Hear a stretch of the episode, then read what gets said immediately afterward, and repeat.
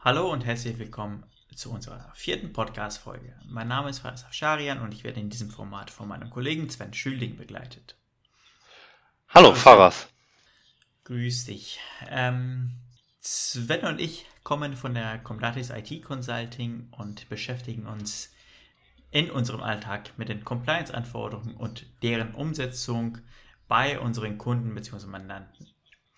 Dieser Podcast soll neben unserem Blog, unserer Online-Schulungsangeboten und äh, diversen weiteren ähm, Angeboten euch Zuhörern eben einen Einblick in unser Alltag geben.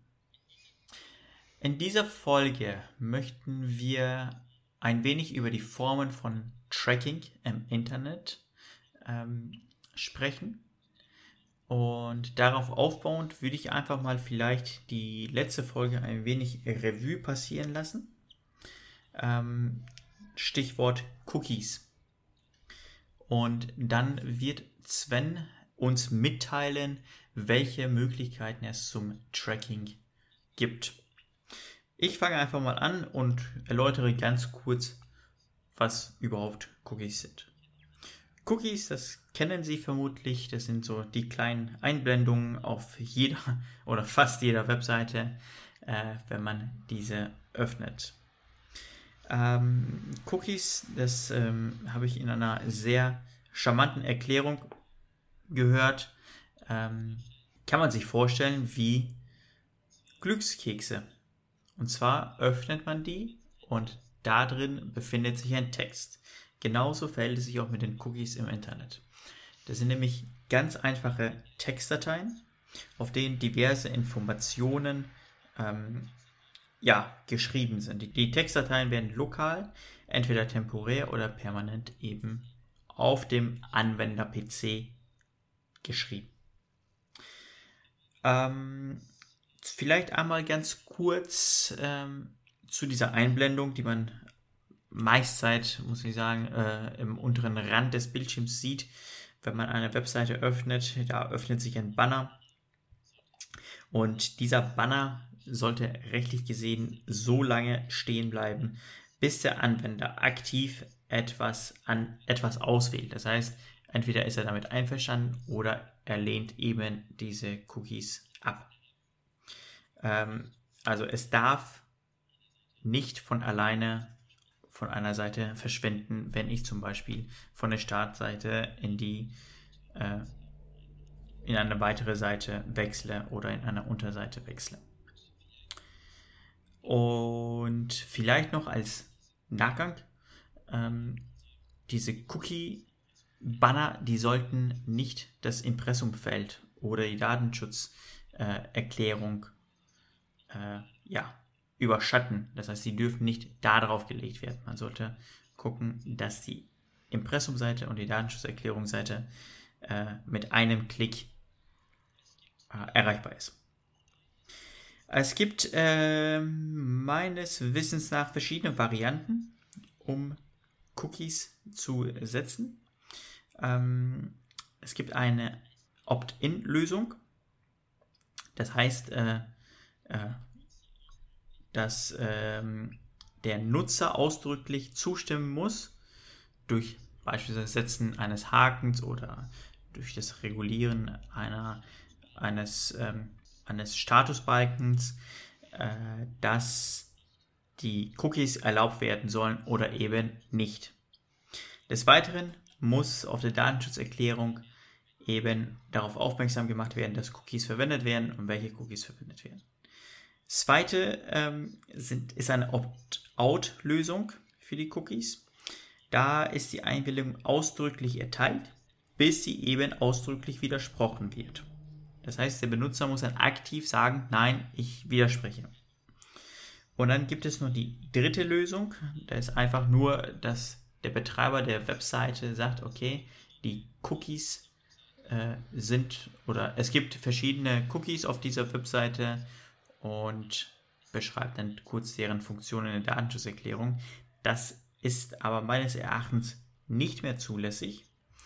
Ähm, die Opt-out-Lösung ist ebenfalls meines Wissens nicht mehr zulässig sondern nur noch die Opt-in-Lösung. Sven, sehe ich das denn richtig? Genau, äh, das siehst du genau richtig. Ähm, da gab es jetzt vor kurzem eine, eine Entscheidung vom EuGH äh, bezüglich eben dieser Thematik und auch schon seit längerem eine Orientierungshilfe von der Datenschutzkonferenz diesbezüglich. Und so gesehen ist dann nur noch die, ähm, die Opt-in-Lösung die einzig rechtskonforme Lösung. Genau. Mhm. Äh, vielleicht eine kurze Zwischenfrage.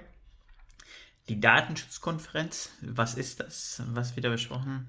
Und äh, ja, wo kann man die Ergebnisse sehen? Die Datenschutzkonferenz ist die, ähm, die, der Zusammenschluss oder der, der Stammtisch sozusagen der Datenschutzaufsichtsbehörden. Wir hatten ja in unserer ersten oder zweiten Folge darüber gesprochen, ähm, wie das sich verhält in Deutschland mit den Datenschutzaufsichtsbehörden, dass das ja abweichend von der von den anderen europäischen Ländern in Deutschland durch den Föderalismus sehr viele Datenschutzaufsichtsbehörden gibt. Aber um ähm, doch dann einheitlicher zu sein innerhalb von Deutschland, gibt es dann eben so eine so eine Art Stammtisch und das ist eben diese Datenschutzkonferenz. Äh, der die Behörden sich untereinander wieder austauschen und auch abstimmen. Und die und, und, und eben diese ähm, veröffentlicht dann auch Orientierungshilfen, genau wie die Einzelnen das auch machen. Äh, und die sind online verfügbar äh, als PDF abrufbar. Äh, Sven, hatte ich in äh, Bezug auf Cookies irgendwas vergessen zu sagen? Ähm, in Bezug auf Cookies hattest du, soweit ich weiß, alles erwähnt. Ähm, mhm. Da gibt es aber allerdings noch ein paar Untergruppen von Cookies und auch noch diverse weitere Möglichkeiten, um einen Betroffenen oder einen Internetsurfer zu tracken. Ähm, mhm. Wie du ja sagtest, sind die Cookies kleine Textdateien, die auf dem PC gespeichert werden. In der Regel geschieht das in einem extra Verzeichnis, in dem nur der Browser Zugriff hat. Also der Browser darf keine äh, Dateien in, ähm, in, äh, auf, der, auf, der, auf dem Rechner in, in, in allen möglichen Verzeichnissen speichern, nur eben in ein vorgegebenes Verzeichnis. Ähm, jetzt gibt es aber mhm. die Möglichkeit innerhalb eines Browsers, zum Beispiel äh, Silverlight oder Java, ähm, abzuspielen. Und diese Silverlight mhm. und Java-Applikationen, die dann innerhalb des Browsers wiederum laufen, haben abweichende Verzeichnisse. Und die, diese und ähm, bei Silverlight und Java gibt es eben bestimmte Cookies, die dann in diesen Verzeichnissen speichern können. Ist dann, wie gesagt, ähm, abweichend. Mhm. Dann gibt es noch Flash-Tracking-Cookies, die sich dann auf den Flash-Speicher äh, einnisten sozusagen und dort länger verbleiben können. Ja, ja. Oder es gibt auch sogenannte, mhm. die sind aber sehr selten, äh, Zombie-Cookies. Die vergraben sich in kompletten Unterverzeichnissen und sehr, sehr kompliziert verzweigten ähm, Verzeichnissen, so dass die dann praktisch noch schwieriger zu löschen sind, sogar fast unmöglich zu löschen sind. Äh, Stichwort löschen. Also ich kenne es persönlich aus dem, beispielsweise ich, also jetzt einfachheitshalber nenne ich einmal einen Produktnamen, ähm, Firefox Browser. Da kann ich in den Einstellungen reingehen und äh, sagen, okay, zeig mir alle Cookies und dann kann ich die äh, einzeln oder auch komplett einmal genau. löschen. Ähm, das betrifft aber nur die ganz normalen Cookies und eben nicht die Cookies, die du gerade erwähnt hast, sowie Zombie-Cookies, Silverlight und Java-Cookies und diese äh, Genau, genau. Das sind dann die normalen Cookies und ja, die von, okay. äh, mhm. die im Silverlight oder im Java-Verzeichnis sind, äh, die müsste man dann nochmal einzeln raus, rauslöschen. Wenn die bestehen. Mhm. Okay. Gibt es denn, ähm, ja, ist vielleicht eine blöde Frage, ich weiß auch nicht, äh, ob du das weiß, also ich persönlich kenne es nicht. Äh, gibt es denn eine, ja, ich sag's mal in Anführungszeichen, datenschutzfreundliche, äh, einen datenschutzfreundlichen Browser? So im Sinne von, äh, ich wähle einmal aus, was ich, was ich möchte, also quasi dieses Ablehnen oder ich bin damit einverstanden und dass wir dann immer ähm, äh, abgespielt, wenn ich eine Webseite öffne, so dass mhm. mir diese Banner nicht mehr angezeigt werden. Gibt es schon sowas oder? Ähm? Äh, nicht, dass ich wüsste. Ähm, was allerdings ähm, Mozilla Firefox äh, geplant hat und immer noch in der Produktion sich befindet, ist ein ähm, extra Browser, der sehr datenschutzkonform arbeitet und gar keine Drittanbieter-Cookies mehr zulässt, sondern nur noch Cookies, die von der Webseite, von der direkten Webseite ähm, ausgegeben werden. Äh, Safari ist meines Wissens auch so eingestellt, dass dort keine, keine Drittanbieter-Cookies zugelassen werden in der, in der Standardeinstellung. Drittanbieter-Cookies? Möchtest du da vielleicht ein, zwei Sätze zu sagen? Genau, die Drittanbieter-Cookies sind eben dann die Cookies, die von zum Beispiel Google Analytics ausgespielt werden oder äh, weiteren Werbe, Werbetätigen und eben nicht die Erstanbieter-Cookies, die dafür da sind, um, um, technisch Notwendiges aufrechtzuerhalten. Also zum Beispiel die Warenkorb-Funktion. Mhm.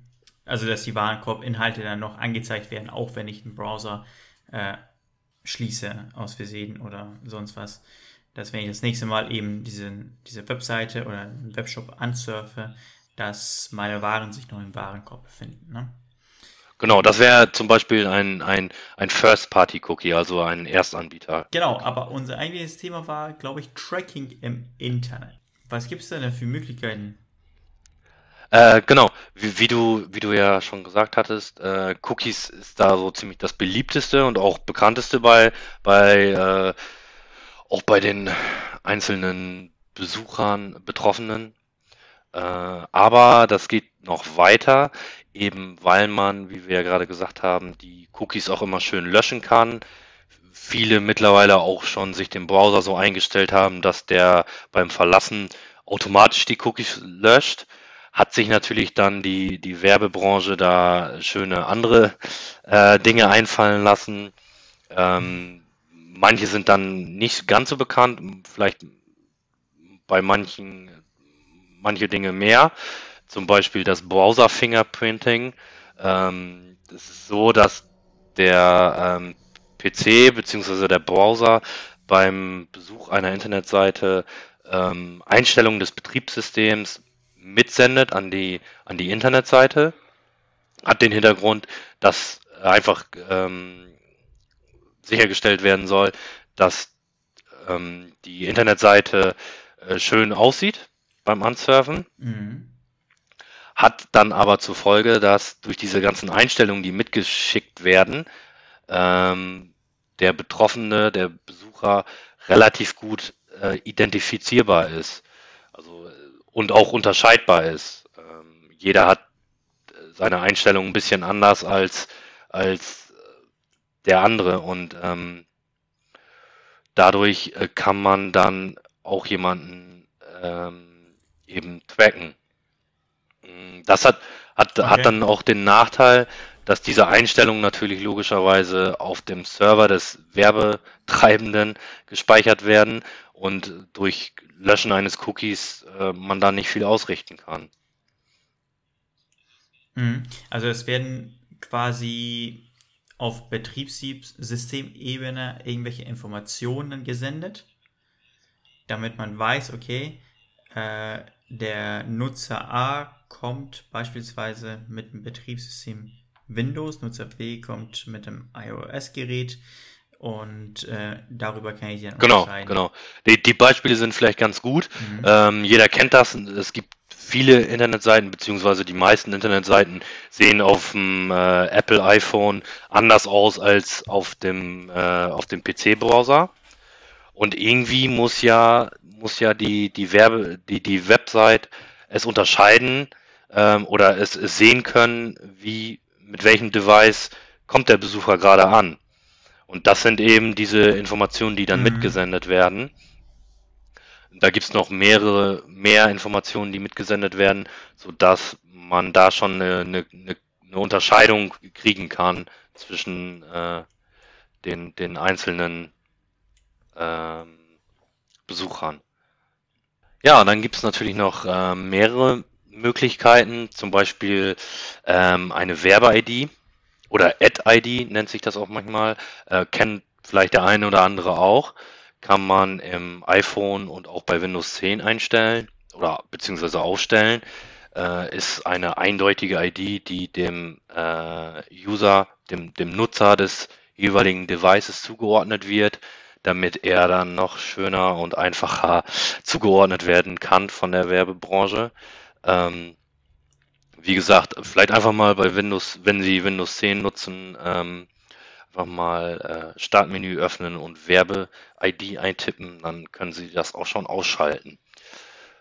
Äh, ja, dann gibt es noch äh, ganz futuristische Dinge wie Ultraschall-Beacons oder Bacons.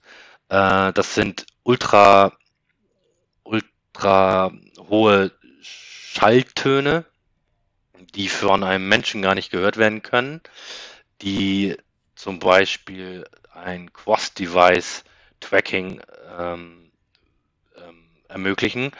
Es gibt mittlerweile bei Android äh, 234 Apps, die das unterstützen. Die würden dann eine, eben diesen ultra hohen Ultraschallton ausstrahlen dieser Ton kann dann von anderen Geräten, die diese Funktion eben auch unterstützen, dann empfangen werden. Zum Beispiel könnten das Fernseher sein, also die neueste Generation der Fernseher oder Radios, äh, solche Dinge. Und darüber kommunizieren dann eben diese beiden Kanäle und können dann sich austauschen, wer ist denn gerade da und ähm, was hat er denn für, für Interessen. Und so kann dann praktisch das Smart TV besser Werbung schalten oder eben die App bessere Werbung schalten, das noch besser zu verknüpfen, das Ganze. Ähm, genau, dann gibt es äh, noch so Sachen wie Standort-Tracking. Das kann man vielleicht ganz gut mal sehen, wenn Sie äh, Restaur ein Restaurant bei Google eingeben, haben Sie unten rechts, unten links äh, die Google Maps Stoßzeiten. Da sehen Sie genau, wann ist denn in diesem Restaurant viel los und wann nicht. Und da denkt man wahrscheinlich im ersten Moment gar nicht drüber nach, aber wie bekommt denn Google überhaupt so eine, so eine, so eine verlässlichen Daten? Und das bekommt Google eben durch Google Apps, die auf dem, auf dem Smartphone laufen und dann genau sehen können, wann, wie viele Handynutzer in der Umge Umgebung von diesem Restaurant eben sind. Dadurch wird man natürlich auch dann getrackt. Google äh, löscht keine Daten, äh, sondern äh, verwahrt diese Daten schön und versucht die natürlich auch immer Google intern zu verknüpfen.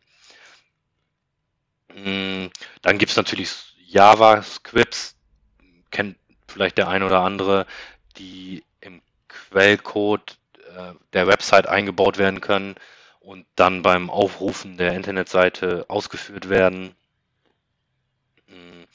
Kleine Pixel-Tags oder Pixel-Banner sozusagen, ähm, hat vielleicht der eine oder andere auch mal gehört. Da ist, äh, soweit ich weiß, Facebook auch relativ gut im Rennen. Das ist eine kleine Bildgrafik, die ist ein Pixel groß, ein Pixel mal ein Pixel, also fürs, fürs menschliche Auge eigentlich gar nicht sehbar und die wird auf die Internetseite gepackt, ähm, als wenn eine Grafik auf die Internetseite äh, ähm, installiert wird. Ähm, nur eben ist es ein Pixel mal ein Pixel und durch den, durch den Abruf der Internetseite wird dieser Pixel mitgeladen und dieser Pixel baut dann eben eine Verbindung zu dem Anbieter-Server äh, mit auf. Dann gibt es natürlich noch Tracking-Möglichkeiten äh, von ähm, sozialen Netzwerken natürlich. äh, gefällt mir Angaben, kennt ja jeder. Das merkt sich natürlich der jeweilige Anbieter der, der sozialen Plattform natürlich auch und versucht dann natürlich auch dann wieder zu verknüpfen, was gefällt dem Nutzer und ähm, kann ich den Nutzer vielleicht besser zuordnen, auch außerhalb des Netzwerkes. Mhm. Genau, dann E-Mail-Tracking ähm, gibt es von Gmail, also dem, dem ähm, E-Mail-Anbieter von Google zum Beispiel auch. Äh, ist nichts anderes als, dass dann der Anbieter die kompletten E-Mails durchliest und zum Beispiel das Wort Kreuzfahrt im, in irgendeiner E-Mail findet. Und was liegt dann nahe, als dem äh, Nutzer dann äh, Reisewerbung darzustellen? Mm, also werden die kompletten E-Mail, also die Inhalte der kompletten E-Mails schön durchleuchtet. Ja, genau. Solche, solche Dinge gibt es da im Hauptsächlichen, mit denen man Nutzer oder, oder, oder Betroffene tracken kann und verknüpfen kann, weiterführen kann, um noch gezielter Werbung zu, auszu, auszustreuen. Ähm, ich musste gerade ein wenig äh, schmunzeln, als du äh, über Google Maps Stoßzeiten gesprochen hast. Da habe ich nämlich am äh, Wochenende einen Bericht zu gelesen. Da hat nämlich ein Wirt, glaube ich, aus Bayern, Tegernsee, äh, ich glaube, Google verklagt wegen falsche Aussagen bezüglich, den, äh, bezüglich der Stoßzeiten. Ähm, weil er sagte, weil er stand irgendwie bei Google 15 Minuten Wartezeiten oder am Wochenende auch mal 90 Minuten. Und ähm, anhand der Rezession konnte man mal lesen, dass da recht häufig stand, sehr schnelle Bedienung. Und äh, da hat er, glaube ich, irgendwie, weiß ich nicht, ich glaube, Google verklagt oder so, mit wegen Falschaussage ja. etc. Ich will jetzt auch nichts Falsches sagen. Genau, da war, da war, ähm, soweit ich mich erinnern kann, das Problem, dass nebenan eine Schule war. Und dadurch ist Google dann praktisch ein bisschen durcheinander gekommen, weil ganz so genau ist GPS ja auch nicht. Oder, oder nicht in jedem Fall immer so hundertprozentig mhm. genau. Ähm, und da, dadurch ist Google dann ein bisschen durcheinander geraten und hat gedacht, das wären alles, alles Besucher des, so, des Restaurants. Okay. Aha. Okay, dann habe ich den Bericht wohl nicht ganz zu Ende gelesen.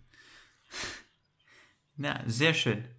Äh, ich glaube, dass wir ja mittlerweile ja, einen guten Einblick haben, was äh, Sven dort äh, gerade vorgetragen hat. Ähm, einige Sachen fand ich interessant, einige Sachen fand ich äh, ja beängstigend.